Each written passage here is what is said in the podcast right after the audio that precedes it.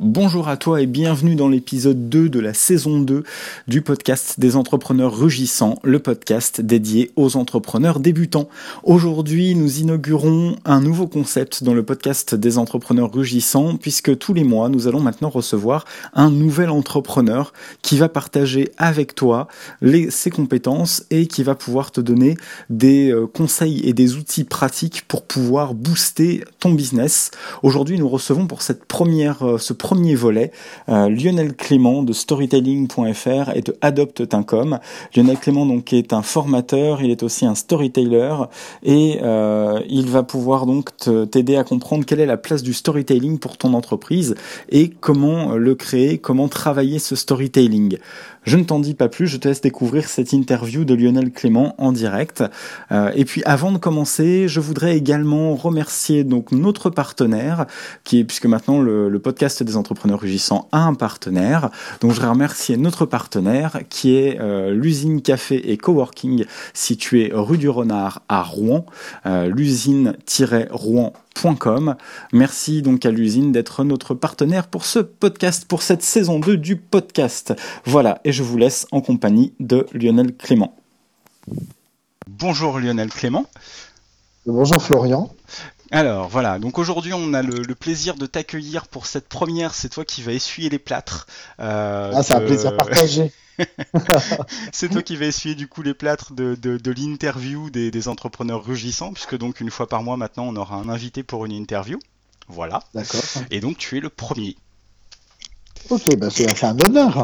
Voilà, voilà. Bah écoute, c'est un honneur pour moi et puis pour, euh, pour nos auditeurs, je pense aussi. Euh, alors, en fait, ce que je voulais qu'on voit avec toi, puisque tu, euh, toi, tu as créé, en fait, tu étais, salarié, si je me trompe pas, il y a 5 ans, et tu as dit au revoir au monde du salarié et tu as monté ta boîte. C'est bien ça? Effectivement. Très bien. Alors du coup, avant de, partir dans le, salariat, est-ce que tu peux nous en dire un petit peu plus sur ton parcours? Qu'est-ce qui t'a mené à, même avant quand tu étais salarié, qu'est-ce qui t'a mené à euh, faire ce que tu fais aujourd'hui? Euh, Alors ça, pour le coup, ça remonte à bien avant en fait mon activité salariée. Euh, en soi, en fait, depuis toujours, moi j'ai toujours adoré raconter des histoires. Et, euh, et, donc pour le coup, j'ai dans mes études, euh, j'ai fait des études de lettres, de sciences humaines. Je me suis aussi formé euh, à la rédaction de scénarios, par exemple pour le cinéma ou la télévision. Euh, donc ça a été euh, des études qui m'ont apporté énormément. Et puis, et puis pour le coup, quand je suis rentré dans la vie active, je me suis retrouvé à faire tout autre chose. Donc, euh, en fait, j'ai commencé mon parcours professionnel en travaillant pour les cinémas Pathé et Gaumont. D'accord. Euh, mais pour un travail qui a pris, qui, qui, semble être le travail le plus trivial du monde. En fait, je vendais du popcorn. Tu bah, vois. faut commencer quelque part, tu sais. Exactement. Et c'est une activité qui m'a qui m'a occupé pendant quasiment sept ans. Euh, et c'est là en fait où j'ai appris les, les bases de la vente. Euh, j'avais la chance d'être dans une entreprise euh, qui formait euh, vraiment ses vendeurs aux techniques de vente. et donc pour le coup, c'est vraiment cette entreprise qui m'a tout appris sur sur la vente, c'est-à-dire le questionnement client, etc. Donc j'ai fait ça pendant sept ans. et puis ensuite, j'ai bifurqué vers la librairie. Euh, c'est-à-dire que je, commençais à revenir progressivement, tu vois, vers mes premières amours. Hein. Euh, et, dans la librairie, bah, au départ, je suis rentré libraire et, euh, j'ai terminé en fait à diriger des, magasins. Donc, j'étais vraiment directeur de magasin. Euh, j'ai dirigé notamment euh, la librairie euh, De Citre. Je travaillais pour le groupe De Citre. Donc, j'ai dirigé la librairie De Citre de, de Grenoble, de Chambéry. Et puis, j'ai travaillé pour un autre groupe qui était en Bourgogne-Franche-Comté, le groupe Cher, qui aujourd'hui n'existe plus. et j'ai dirigé la librairie Grangier de Dijon, notamment. Ok? Ok. Et puis, donc ça, c'est alors, euh, donc tu as, tu as, vendu du popcorn pendant 7 ans, et entre le moment où tu es rentré libraire et le moment où tu as dirigé, euh, enfin où tu as, tu as eu en responsabilité des librairies, ça a été, très rapide en fait. Ça a été très rapide, ça, au bout de 2-3 ans. D'accord. Donc, euh, en, oui, ça a été très rapide. En fait, il faut, en fait, quand j'étais dans les cinémas Gaumont, sur la fin, j'occupais un poste à responsabilité. et forcément, quand je suis devenu libraire, le fait d'avoir occupé des postes à, responsabilité, ça m'a aidé aussi à occuper des postes comme ceux-ci. Donc, je suis très vite devenu directeur adjoint de librairie et puis ensuite directeur. et puis ensuite, je suis toujours resté directeur de magasin. Et en fait, j'ai vraiment forgé, en fait, même aujourd'hui, ce que j'applique encore euh, pour mes clients, euh, au-delà du côté raconter des histoires, hein, mais même, euh, tu vois, simplement le fait de les accompagner pour vendre, par exemple, sur Internet, puisque nous, notre agence, elle est très orientée sur la vente et la conversion. Je, je, ne fais qu'appliquer le bon sens commercial que j'ai appris en magasin. Mais ça, on y reviendra dessus. Je pense que c'est aujourd'hui ce qui s'est beaucoup perdu dans le digital, en fait. Hmm. Effectivement, là-dessus, je, te rejoins tout à fait. Et alors, du coup, une fois que tu as fini d'être euh, d'être dans le monde de la librairie, euh, tu, as monté ton agence directement, ou est-ce que tu as eu, tu, as encore fait autre chose? Pas du tout. En fait, euh, il faut savoir que dans mon métier de dirigeant de magasin, je m'ennuyais prodigieusement. simplement parce que je m'étais rendu compte que, ok, je travaillais, je dirigeais des un magasin pour un grand groupe, mais en même temps, j'avais très peu de capacité de décision. Tu vois c'est frustrant. J'étais horriblement frustré et pour le coup, je je voyais plus du tout de sens en fait dans mon métier. Et ça a été un, vraiment la une des raisons majeures qui m'a fait quitter le salariat. C'est euh, le fait de, de, ne pas arriver à trouver de sens. C'est-à-dire que moi, je voyais par exemple des choses que je pouvais faire pour améliorer, par exemple, le point de vente, mais je pouvais pas les mettre en œuvre parce qu'il fallait que ça passe par 25 euh, validations, etc. Donc c'était juste intenable en fait. Euh, donc j'ai j'ai pris le parti donc de quitter à ce moment-là mon, mon, mon job euh, et, euh, et en fait, j'ai pas commencé directement avec mon agence. En fait, je me suis dit que j'allais me laisser le temps de réfléchir à ce que je voulais faire. Euh, à ce moment-là, pour être très franc avec toi, j'avais même pas pensé à faire du digital. Tu vois. Pourtant, j'avais déjà j'avais déjà mené des projets digitaux pour les boîtes, euh, pour, pour, les boîtes pour lesquelles j'avais bossé, mais c'était pas forcément ce que je voulais faire. En fait, je savais pas vraiment ce que je voulais faire.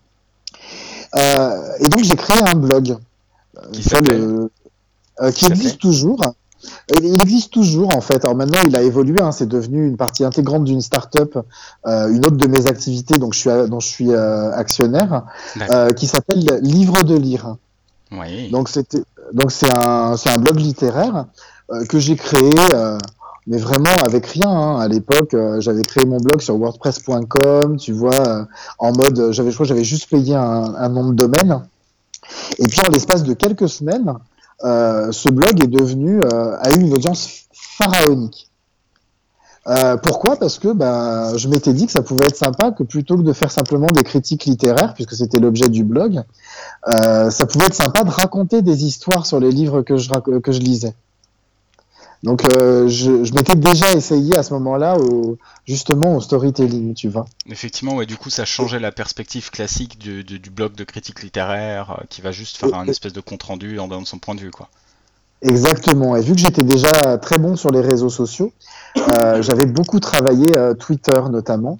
Et moi, clairement, en fait, le succès de ce blog, c'est Twitter qui l'a, qui m'a, c'est vraiment Twitter qui m'a permis de, euh, de le faire réussir. Et en fait, en l'espace de quelques mois, de manière complètement imprévue, hein, ce blog est devenu une référence dans le domaine littéraire. Donc de là, ah oui, c'est complètement fou. Euh, donc je me suis dit, euh, parce que moi à l'époque, je m'y attendais pas, tu vois. Euh, C'est-à-dire que j'avais fait des choses de manière très intuitive, avec beaucoup de bon sens, mais je, me, je pensais absolument pas que j'allais arriver à avoir un résultat comme ça. Euh, et, euh, et, je me suis dit, à ce moment-là, bah, peut-être que tu as du talent pour le digital. Tu vois c'est plus de le dire. non, mais à ce moment-là, tu te mets à ma place, tu vois. Je me dis, euh, pour moi, je découvrais, tu vois. J'avais déjà mené des projets digitaux, j'avais fait des choses. Hein. Euh, j'avais notamment participé à des gros projets e-commerce. j'avais participé à la création d'un réseau social. Donc, euh, tu vois, j'étais, on va dire, j'étais pas un lapin de six semaines dans le digital. Mais de là à se dire que toi-même, tu es capable de développer un truc pour toi, c'est encore un autre, autre chose, tu vois.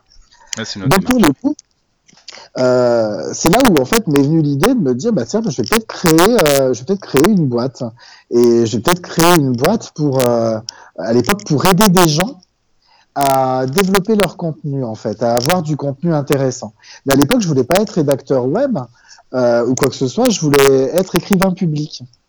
En fait, je voulais aider vraiment aider les gens qui n'avaient pas les moyens de d'écrire du contenu. Oui, alors euh... écrivain public pour le coup c'est un business, on, on, va pas on va pas digresser trop longtemps dessus, mais écrivain, écrivain public pour, pour être un, un secteur d'activité que j'ai analysé à une époque, euh, c'est très compliqué d'en vivre.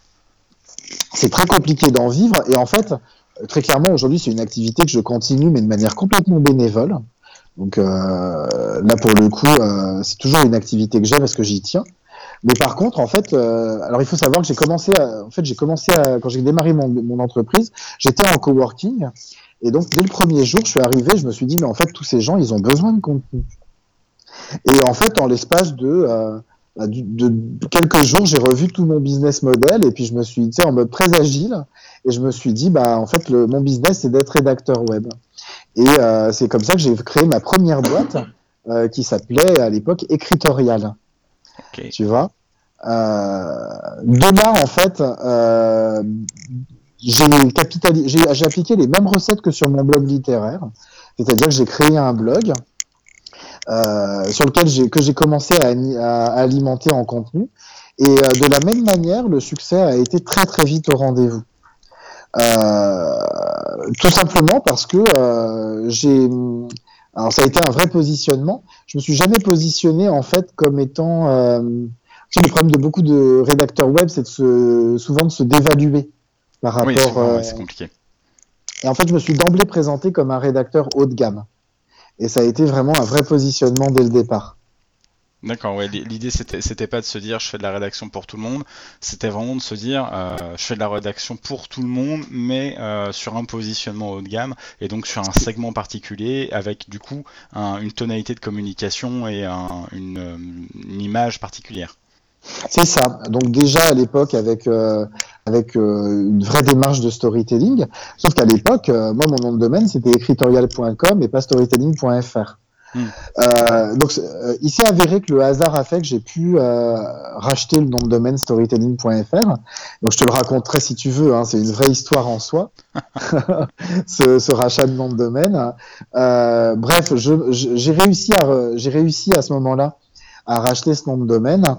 Euh, et c'est pas toi que je contredirais sur l'importance d'avoir un bon nom de domaine pour fonder son business. Ça, et pour le coup, bah, c'est là où j'ai revu mon positionnement en me mettant vraiment sur le storytelling. Et pour le coup, j'ai changé mon business et j'ai créé ma première, j'ai vraiment développé la première activité sous le nom de storytelling.fr. Ok, oui, c'est là que tu as commencé, entre guillemets, à, à dans cette, dans cette activité-là, en tout cas, à devenir vraiment le, le plus visible. Oui, mais toujours avec un, la même démarche, c'est-à-dire un blog, euh, et de la diffusion sur les réseaux sociaux. J'ai toujours utilisé pour tous mes business la même démarche de toute façon. Un blog et diffusion sur les réseaux sociaux pour faire venir sur le blog et puis ensuite tu travailles les gens en email.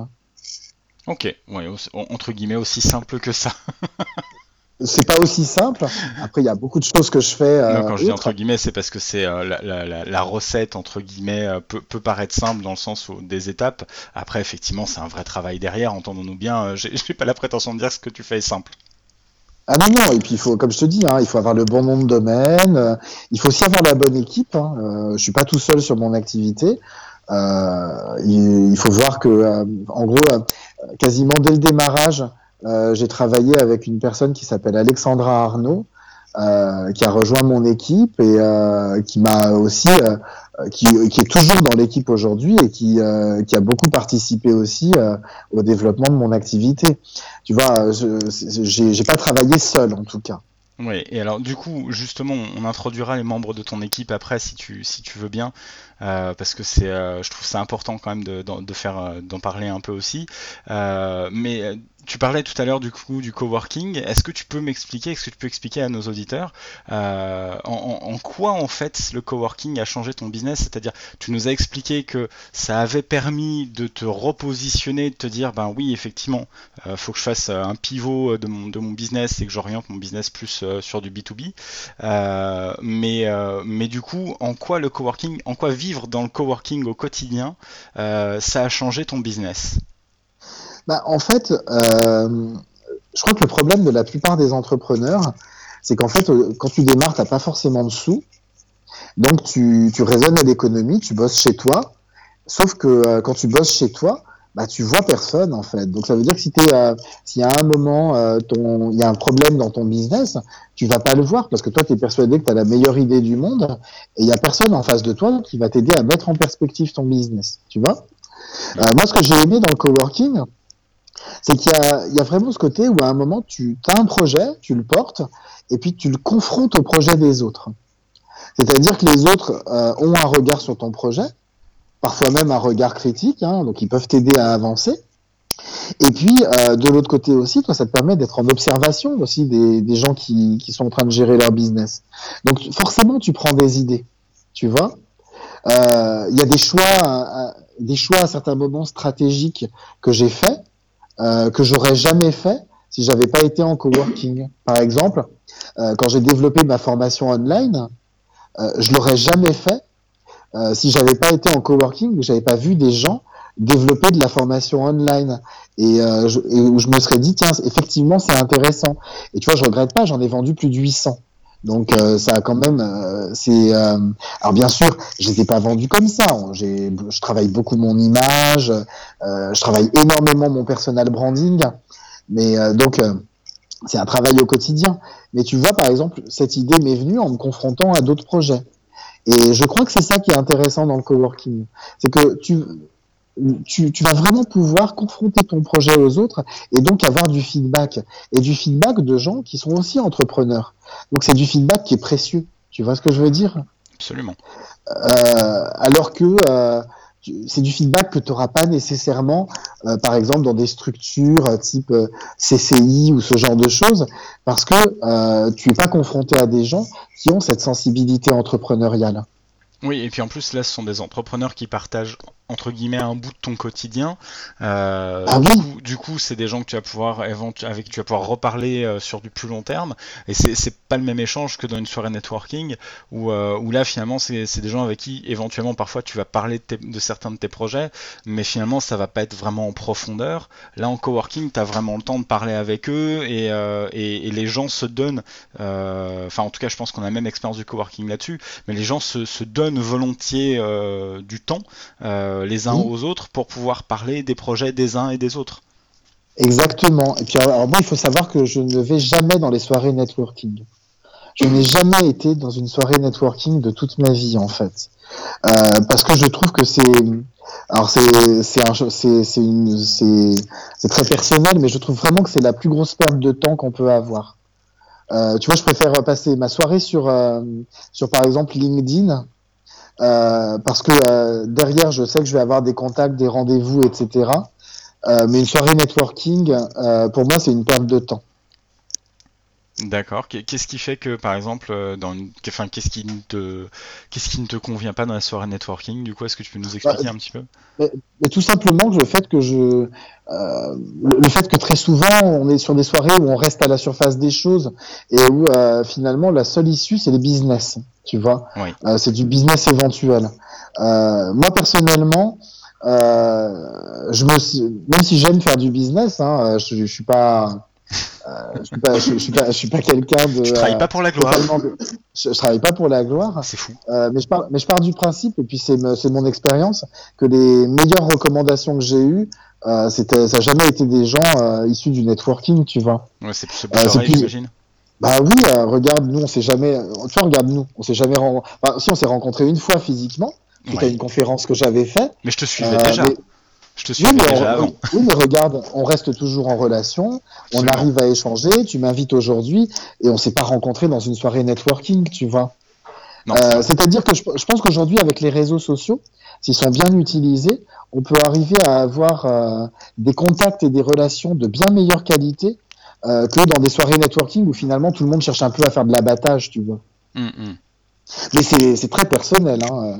Là, pour le coup, c'est ma, ma, vision à moi. Oui, effectivement, parce que moi, pour le coup, j'ai pas la même expérience des soirées networking. Donc, euh, alors après, il y a soirée networking et soirée networking. Il y en a qui sont plus ou moins intéressantes et, euh, qui sont plus ou moins bien montées. Euh, c'est vrai que les soirées networking où tu vas finalement et où tu es juste là pour faire du networking, bon, bof. les soirées networking, par contre, où il y a des ateliers, des choses comme ça, et, autre chose d'organiser, du coup, ça crée vraiment un événement et une convivialité et où tu es tu là aussi pour faire du networking, mais pas que. Euh, moi, je trouve ça déjà plus intéressant et je trouve que tu peux mieux travailler les contacts que tu auras après. En fait, j'ai du mal aussi, il faut le savoir, parce que je suis quelqu'un de très timide. J'ai pas l'air comme ça. Euh, mais euh, dans ce genre de soirée, quand j'y vais, en fait, je suis toujours dans un coin un peu godiche et je sers pas à grand chose, tu vois. j'ai beaucoup de mal à aller vers les gens spontanément. Donc, pour moi, les réseaux sociaux me vont bien parce qu'ils me permettent de créer déjà un contact qualifié. Et puis ensuite, là, pour le coup, après, ça va. Tu vois ce que je veux dire Donc, c'est aussi dans ma manière d'être en tant qu'entrepreneur, en fait. Oui, puis sur, les réseaux sociaux, en plus, tu, as eu le temps, pour le coup, puisque tu y es depuis un moment, tu as eu le temps de, forger, de sculpter un, entre guillemets, un personnage, euh, ton personnage pro. Euh, et, du coup, effectivement, voilà, tu, tu es, euh, il y a déjà une base, quelque part. Mmh. Ah bah moi j'ai toujours fait que ça. Hein. De toute façon, euh, euh, j'attache plus d'importance au temps passé sur les réseaux sociaux euh, pour travailler mon image qu'à toute autre chose. Pour moi, c'est du temps incompressible dans ma journée. Je peux prendre du temps sur du temps consacré à mes clients pour travailler mes réseaux sociaux. D'accord. Tu vois? Donc pour moi, c'est le plus important. Et alors du coup justement on, parle de networking, on parle de, bouche à oreille, etc. et de recommandations. Et du coup qui dit recommandation dit client. Et euh, ce qui est hyper intéressant quand on va aujourd'hui sur le site de ton agence, donc qui est, euh, Adoptacom, même si euh, storytelling.fr existe toujours, mais adoptacom.com, on se rend compte que bah, finalement pour une pour une pour une agence qui qui sauf erreur de ma part est, pas pas une agence et pas une machine de guerre à part à part la qualité de ses prestations bien entendu, mais, euh, mais en termes d'effectifs en tout cas c'est pas une machine de guerre, euh, et on se rend compte que euh, bah, finalement dans tes clients tu comptes des grosses grosses entreprises qui sont quand même assez importantes quoi. Bah, en fait il faut savoir que je suis jamais allé les chercher. tu vois, si on va dire s'il y a une preuve que l'inbound marketing existe, j'en suis la preuve la plus totale. Mais je te mens pas, hein. euh, je te dis pas ça pour. Euh, je cherche pas à te pipoter. Hein. Euh, je n'ai jamais été chercher un client. Ouais. En fait. Et j'ai jamais prospecté. C'est vraiment un. Euh, c'est vraiment une, quelque chose qui est très fort dans notre agence, c'est qu'en fait on ne prospecte pas. Euh, en, en, gros, tous les clients que tu vois sur mon site sont venus à moi parce qu'ils avaient à un moment envie de travailler avec moi. Et aujourd'hui, on gère le flux entrant, très clairement. D'accord. Donc, euh, euh, aujourd'hui, c'est des gens qui nous trouvent, euh, euh c'est des entreprises qui nous trouvent ben, sur les réseaux sociaux, oui. qui nous trouvent, qui nous trouvent via notre site internet, notamment storytelling.fr, qui est bien référencé. mais aujourd'hui, on est absolument, aujourd'hui vraiment, nous n'avons jamais, j'ai jamais prospecté un client. En fait, la prospection m'ennuie. Donc, euh, je, je, je, je n'aime pas du tout la, la prospection. C'est vrai que c'est un euh, exercice difficile pour beaucoup d'entrepreneurs, hein, le, le, fait de se dire je vais devoir prospecter. Et donc toi, tu as réussi à contourner ça par, euh, par l'inbound marketing. Bah, en fait, quand j'ai démarré, euh, je me suis dit il y a deux solutions. Je, vais te, je, vais te donner, je vais te dire comment j'ai démarré. Ça a été le truc, mon truc absolu en fait. Euh, quand j'ai démarré, donc à l'époque avec Écritorial, je me suis dit il y a deux solutions. C'est où tu passes tes journées à prospecter, mais ça veut dire que en gros, euh, tu sais, tu sais pas du tout si tu vas avoir des prestations qualitatives, ou tu passes tes journées à publier du contenu sur ton site internet et euh, tu les diffuses sur les réseaux sociaux et tu attends de voir si ça vient. Ok? Et en fait, euh, quand j'ai démarré Écritorial, pendant pratiquement 4 ou 5 mois, je n'ai fait qu'écrire des articles de blog pour mon site internet. Que ça. Et, les diffuser sur les réseaux sociaux. Donc, je n'ai rien fait d'autre à part écrire des. Alors, ça m'a pris quand même 4 ou 5 mois avant de déclencher les choses, hein, mais je n'ai rien fait d'autre à part ça. Et puis, au bout de 4 ou 5 mois, il y a un premier client qui m'a appelé. et puis un deuxième, et puis un troisième. Tu vois? Au début, c'était des petits clients, et puis progressivement, au fur et à mesure que mon référencement a augmenté, etc., et ben ça a été des clients de, et puis que je travaillais aussi mon image, ça a été des clients de plus en plus gros.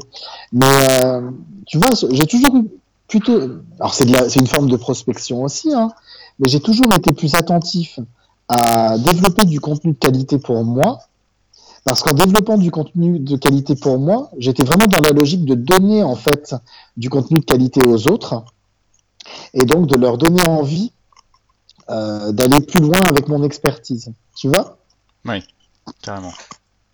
Donc, euh, et ça, a toujours été notre logique de travail euh, à l'agence. Et du coup, souvent, parce que là, là je t'entends parler, effectivement, enfin, tu, nous, tu nous parles de, de du coup de, de, de, ton blog, de comment tu as fait venir des clients grâce à ton, à ton blog et à, à tes écrits. Et souvent, moi, quand je discute avec des entrepreneurs, par exemple, euh, alors je sais déjà que quand, quand, on commence souvent à leur parler de blog pour leur référencement, euh, il y en a un certain nombre où il y a les yeux qui leur sortent de la tête. Euh, ils se disent, mon Dieu, mais si je fais un blog, qu'est-ce que je vais raconter dessus? Et euh, surtout, il y a beaucoup de personnes qui, euh, qui mésestiment finalement l'importance et la place du, du, storytelling dans leur stratégie d'entreprise.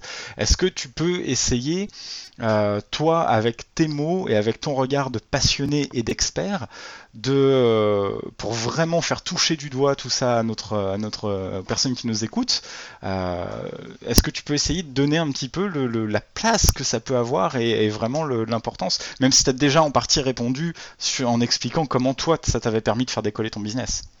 Mmh.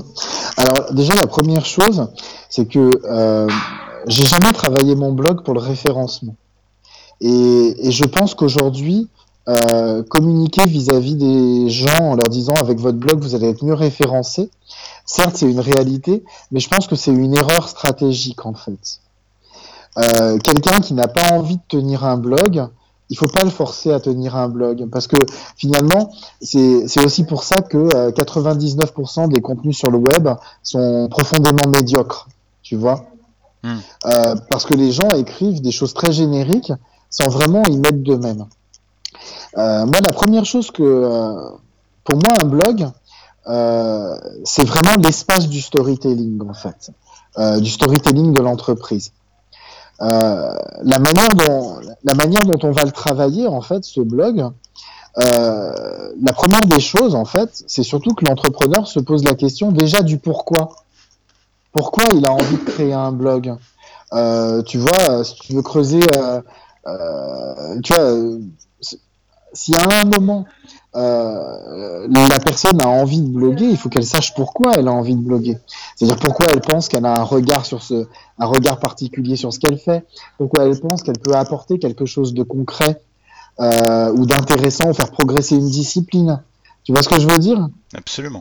Euh, mais cette question du pourquoi, euh, qui est euh, qu'on peut retrouver. Euh, tu vois, il y a des auteurs comme Sinek par exemple qui en parlent très bien. Tu vois, cette question du why, elle est euh, hyper importante. Tu vois Alors, je fais une euh, petite parenthèse du coup de, de, référence pour, pour ceux qui nous écoutent mais qui connaîtraient pas. Simon Sinek est un, est un auteur et qui a écrit donc un qui est un auteur et chercheur de tête et qui a écrit un bouquin qui s'appelle Start with Why, commencer par pourquoi, qui est aussi disponible en français. Vous trouverez assez facilement et qui est un très très bon ouvrage de référence. mais tu vois très concrètement, euh, si tu te poses pas à un moment la question du pourquoi, ça n'a aucun intérêt. Tu vois, c'est-à-dire pourquoi à un moment j'ai envie de bloguer sur du storytelling, par exemple? Qu'est-ce que ça va apporter de plus? Sais, quand je lis, euh, quand je lis aujourd'hui ce que ce qu'il peut y avoir euh, comme blog qui vont bloguer sur du storytelling, finalement c'est assez creux. Tu vois ce que je veux dire? On se retrouve dans une démarche où finalement on est dans une démarche de référencement, mais en termes de contenu, euh, on n'a rien de très intéressant, tu vois. Euh, je vais pas citer les blogs par des, euh, en question par décence, tu vois, mais euh, globalement, euh, la littérature digitale autour du storytelling, elle est quand même de, de qualité assez médiocre, tu vois. Oui. Et, et, il en va de même pour, le, pour, pour tout ce qui est autour du digital. Tu vois, il y a très peu de blogs extrêmement qualitatifs autour du digital. mis à part des gros blogs, et encore, ça dépend lesquels. Tu vois Donc, euh, pour moi, le blog, c'est vraiment l'espace dans lequel on va travailler le storytelling. Euh, sauf que, sauf qu'il y a une erreur fondamentale qui est faite par la plupart des euh, aussi des entrepreneurs quand ils veulent travailler leur storytelling, c'est qu'en général, euh, moi je le vois quand ils viennent me voir, ce qu'ils veulent c'est qu'on raconte leur histoire. En gros, qu'on explique en quoi leur histoire, leur démarche d'entrepreneur, elle est intéressante, etc. En quoi, donc, on développe vraiment leur histoire personnelle, parce qu'ils partent du principe que c'est leur histoire personnelle qui va être un élément différenciant euh, pour, euh, pour, vendre nos pour vendre leurs prestations. Or, euh, c'est une erreur absolue. finalement, l'histoire personnelle, l'histoire d'une entreprise, peu importe sa taille, tout le monde s'en fout. C'est pas ça, c'est pas moi en tant que client qui va me, c'est pas ça qui va me permettre d'acheter, tu vois. Euh, éventuellement, ça va me rendre une entreprise plus sympathique qu'une autre, mais euh, c'est pas ça qui va déterminer mon acte d'achat. Euh, ce qui va déterminer mon acte d'achat en tant que client, c'est la capacité en fait de l'entreprise à résoudre mon problème. Tu vois Donc j'ai un parce qu'aujourd'hui, euh, si j'ai besoin d'une prestation, j'ai pas besoin d'une prestation parce que je me suis réveillé un matin en me disant que j'en avais besoin. Ça veut dire que j'ai un vrai problème et que je cherche une prestation qui réponde à ce problème. Donc ce que je vais évaluer, c'est la capacité de l'entreprise à répondre à mon problème. Donc tout l'enjeu de l'entreprise qui veut faire du storytelling, ça va être vraiment de comprendre de quelle manière en fait ce problème s'inscrit dans l'histoire de l'entreprise avec laquelle on a envie de travailler. Et pour le coup, de pouvoir arriver, ou de vraiment créer le storytelling de nos clients plutôt, pour arriver ensuite à, développer un discours euh, dans lequel on va montrer comment on arrive à y répondre tu vois, avec quels moyens, avec quelles techniques, etc. Mais le storytelling le plus important, c'est pas pas le storytelling de l'entrepreneur, c'est vraiment le, storytelling du client. Euh, finalement, quand on est entrepreneur, mais quelle que soit la taille de l'entreprise, euh, on a encore trop aujourd'hui une démarche auto-centrée. C'est-à-dire que finalement, les entreprises ne parlent que d'elles. Souvent, oui, absolument.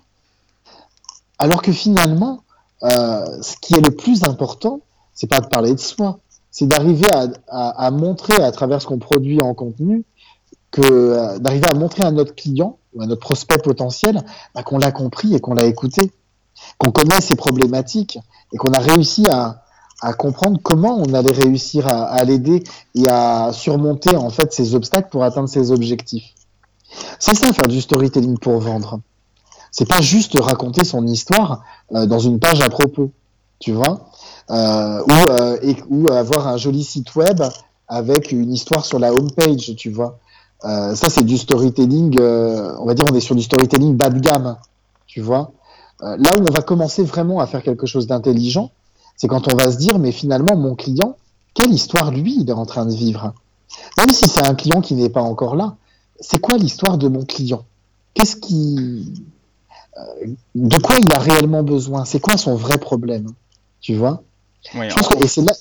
En fait, quelque part, ce que tu, ce que tu nous expliques, c'est que euh, l'important, c'est pas de parler de soi et de faire du storytelling sur soi, c'est de faire du storytelling sur euh, finalement raconter la problématique de mon client et après venir dire, bah voilà, comment moi, en tant qu'expert dans mon secteur d'activité, je viens pour répondre à cette problématique qui vous, qui, qui, sur lequel vous avez un besoin en fait.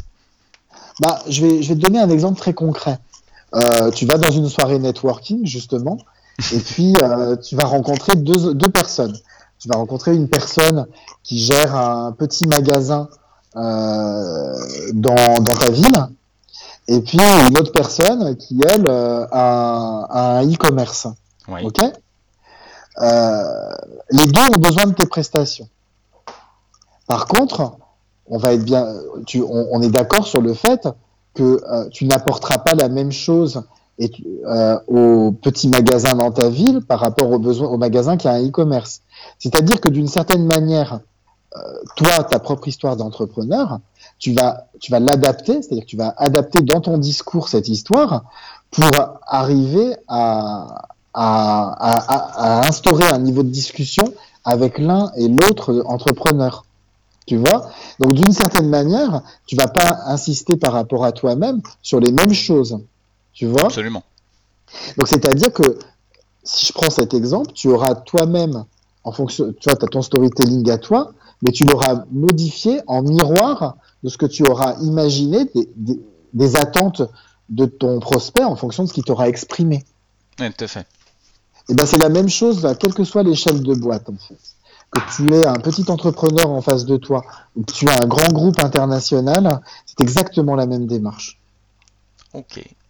Et du coup, alors euh, évidemment, je te, remercie grandement pour tout ce, partage. Euh, on arrive sur, euh, sur la fin du coup de cet entretien.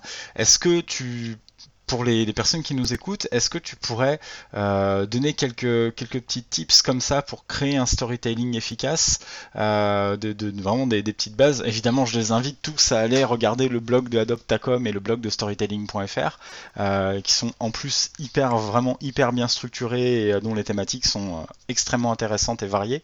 Mais, mais du coup, est-ce que là, comme ça, tu pourrais donner un ou deux petits tips qui, qui pourraient les mettre sur la euh, bah, je vais, t'en donner un qui fonctionne très bien, euh, justement qui permet de pouvoir comprendre facilement son client.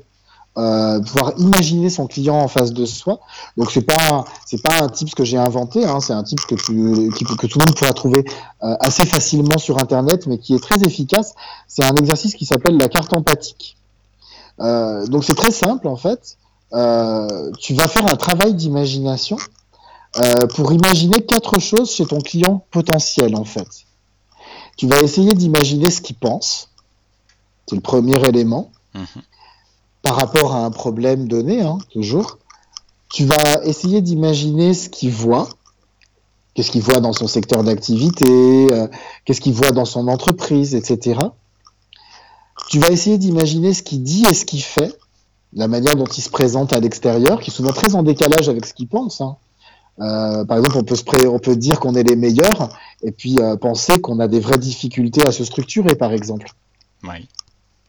Et euh, ensuite, on va essayer d'imaginer ce qu'il entend, c'est-à-dire tout ce qui lui vient de l'extérieur par rapport à son métier, par rapport aux problèmes qu'il a à gérer que d'autres ont pu gérer, dire ce qu'il peut lire dans la presse, ce qu'il peut lire autour de lui, de la, ce qu'il peut entendre autour de lui, par exemple, de la part de ses concurrents, etc. Tu vois? Donc c'est un petit exercice très simple qu'on peut travailler tout seul, mais qu'on peut aussi, euh, et c'est encore plus efficace travailler en groupe, par exemple en workshop. Et ça permet vraiment en fait de, pouvoir commencer à avoir une approche plus fine euh, de son client, c'est-à-dire de mieux comprendre comment je vais pouvoir adapter mon discours en fonction de la compréhension de mon client que, que j'ai de mon client. Ok, et donc tout, tout ce, enfin, cet exercice-là qui est assez simple, qui demande un vrai travail de fond quand même, hein, on est d'accord, euh, mais qui est assez simple, euh, les entrepreneurs qui nous écoutent vont pouvoir l'utiliser euh, dans la création de leur storytelling. Pour moi, c'est la base. Je ne démarre jamais une prestation avec un client sans avoir fait ça. D'accord. Eh bien, écoute. Donc, pour moi, la, la base du storytelling, c'est d'abord de comprendre l'histoire de son client c'est pas de c'est pas de développer sa propre histoire. On développe toujours son histoire en miroir de l'histoire du client et pas l'inverse en fait. Sinon, si on fait l'inverse, on cherche simplement à vouloir faire rentrer un carré dans un rond. Alors que bah, c'est ça. Alors qu'il vaut mieux en fait comprendre le rond qu'est le client et puis essayer de voir de quelle manière on va pouvoir lui apporter une réponse très adaptée parce que très ronde aussi, tu vois. Comment on va arriver à, si je, file la métaphore métallurgique, euh, comment on va pouvoir arriver à créer la pièce la plus adaptée possible, sur mesure, euh, qui va s'adapter de manière très précise à la problématique de ce client. Ok, eh ben, un grand grand merci euh, Lionel pour cet entretien. De rien, avec plaisir. Voilà, pour, pour l'inauguration de ce, de ce nouveau concept d'interview. Voilà. Et puis, euh, alors, est-ce que tu peux nous dire du coup, euh, pour, euh, pour être sûr de, de, de, rien rater et que nos auditeurs vraiment puissent, puissent te, suivre partout là où il faut te suivre, est-ce que tu peux nous donner les, les, adresses des différents, des différents sites internet sur lesquels on peut te retrouver et, et éventuellement les, les, réseaux sociaux sur lesquels on peut te suivre ou suivre ta société? Bien sûr. Donc aujourd'hui, j'ai trois sites internet. donc il y a storytelling.fr donc Adoptacom, adopt-ta-com.com. et inwonderland.fr, c'est mon blog personnel euh, sur lequel je développe euh, euh, mon activité de formateur de formateurs. Parce qu'aujourd'hui, je forme des formateurs. l'activité de formation est très importante dans notre entreprise. Et, et ensuite, au niveau des réseaux sociaux, sur Twitter, je suis très peu présent. On peut me retrouver sur euh, Facebook, sur la page de l'agence Adoptacom et sur ma propre page personnelle, Lionel Clément. Et puis, euh, bien sûr, sur LinkedIn, où là, je suis très, très présent. Ok, très bien. Eh ben, écoute, merci Lionel. Euh, et puis, on, se, retrouve, on, se voit, je crois, lors du, du WordCom Paris le 9 mars, c'est ça? Oui, oui, je fais tout, je fais tout pour y être. ok, formidable. Euh, formidable. Eh ben, en tout cas, un gros, gros merci de la part de nos auditeurs et de ma part euh, pour le temps que tu nous as consacré. Merci à toi, merci. Voilà, c'est la fin de ce nouveau numéro du podcast des entrepreneurs rugissants. Euh, un grand, grand merci à Lionel Clément de s'être prêté au jeu. Euh, c'est vraiment, c'était vraiment un très bon moment et euh, je suis très content que ça ait été lui notre premier invité. donc tu peux retrouver Lionel sur inwonderland.fr, I-N-W-O-N-D-E-R-L-A-N-D.fr, là où il te parle donc de sa de la formation de formateur. Tu peux le retrouver également sur adopt-ta-com.com qui est donc euh, son agence de communication et tu pourras accéder aux ressources de son blog. Et tu peux également le retrouver sur storytelling.fr, S-T-O-R-Y-T-E-2-L-I-N-G.fr, euh, site sur lequel tu pourras facilement prendre contact avec lui si tu en as besoin. Euh, tu peux évidemment prendre contact avec lui aussi en, en l'invitant sur, sur LinkedIn avec une invitation personnalisée. Et tu peux, euh, il met à ta disposition sur storytelling.fr deux choses très précieuses. La première, ce sont les e-books gratuits. Euh, voilà, il propose des e-books gratuits qui sont très bien faits, très pertinents, euh, vraiment très sympathiques. Et la deuxième chose qu'il propose en dehors du coaching one-to-one, c'est une formation 100% online sur le storytelling qui est faite de six modules et qui qu'il propose voilà pour 17 euros. autant te dire que pour une pour un contenu de cette qualité, sachant que moi j'ai suivi cette formation, pour un contenu de cette qualité, c'est vraiment donné. Voilà, donc je t'incite, je t'invite vraiment à aller, voir toutes ces ressources, tout ce qu'il donne gratuitement et euh, à suivre éventuellement la formation et à le contacter si tu as besoin de lui, si tu as besoin de, de travailler avec lui. Voilà, je ne peux que te recommander ses services. Euh, de mon côté, euh, je te rappelle que tu peux me suivre sur mon site internet florianchambol.fr, sur euh, évidemment sur Facebook, suffit de chercher Florian Chambol, sur Instagram ou Twitter florianch84. Alors attention sur Twitter la saison de Top Chef a commencé, autant te dire que ça tweet Top Chef sévère tous les mercredis soirs. Voilà. Euh, et dernier point, tu peux toujours télécharger mon e-book gratuit sur florianchambol.fr. Je te rappelle, mon e-book gratuit, c'est comment trouver mes premiers clients. Je te dis à la semaine prochaine et euh, profite bien et surtout j'espère que tu as apprécié ce podcast et cette interview. N'hésite pas sur les réseaux sociaux ou en commentaire de, là où est publié le podcast à me faire un retour pour que éventuellement on puisse améliorer ou si tu as des questions euh, n'hésite pas surtout vraiment à les poser. Je te dis à la semaine prochaine. Salut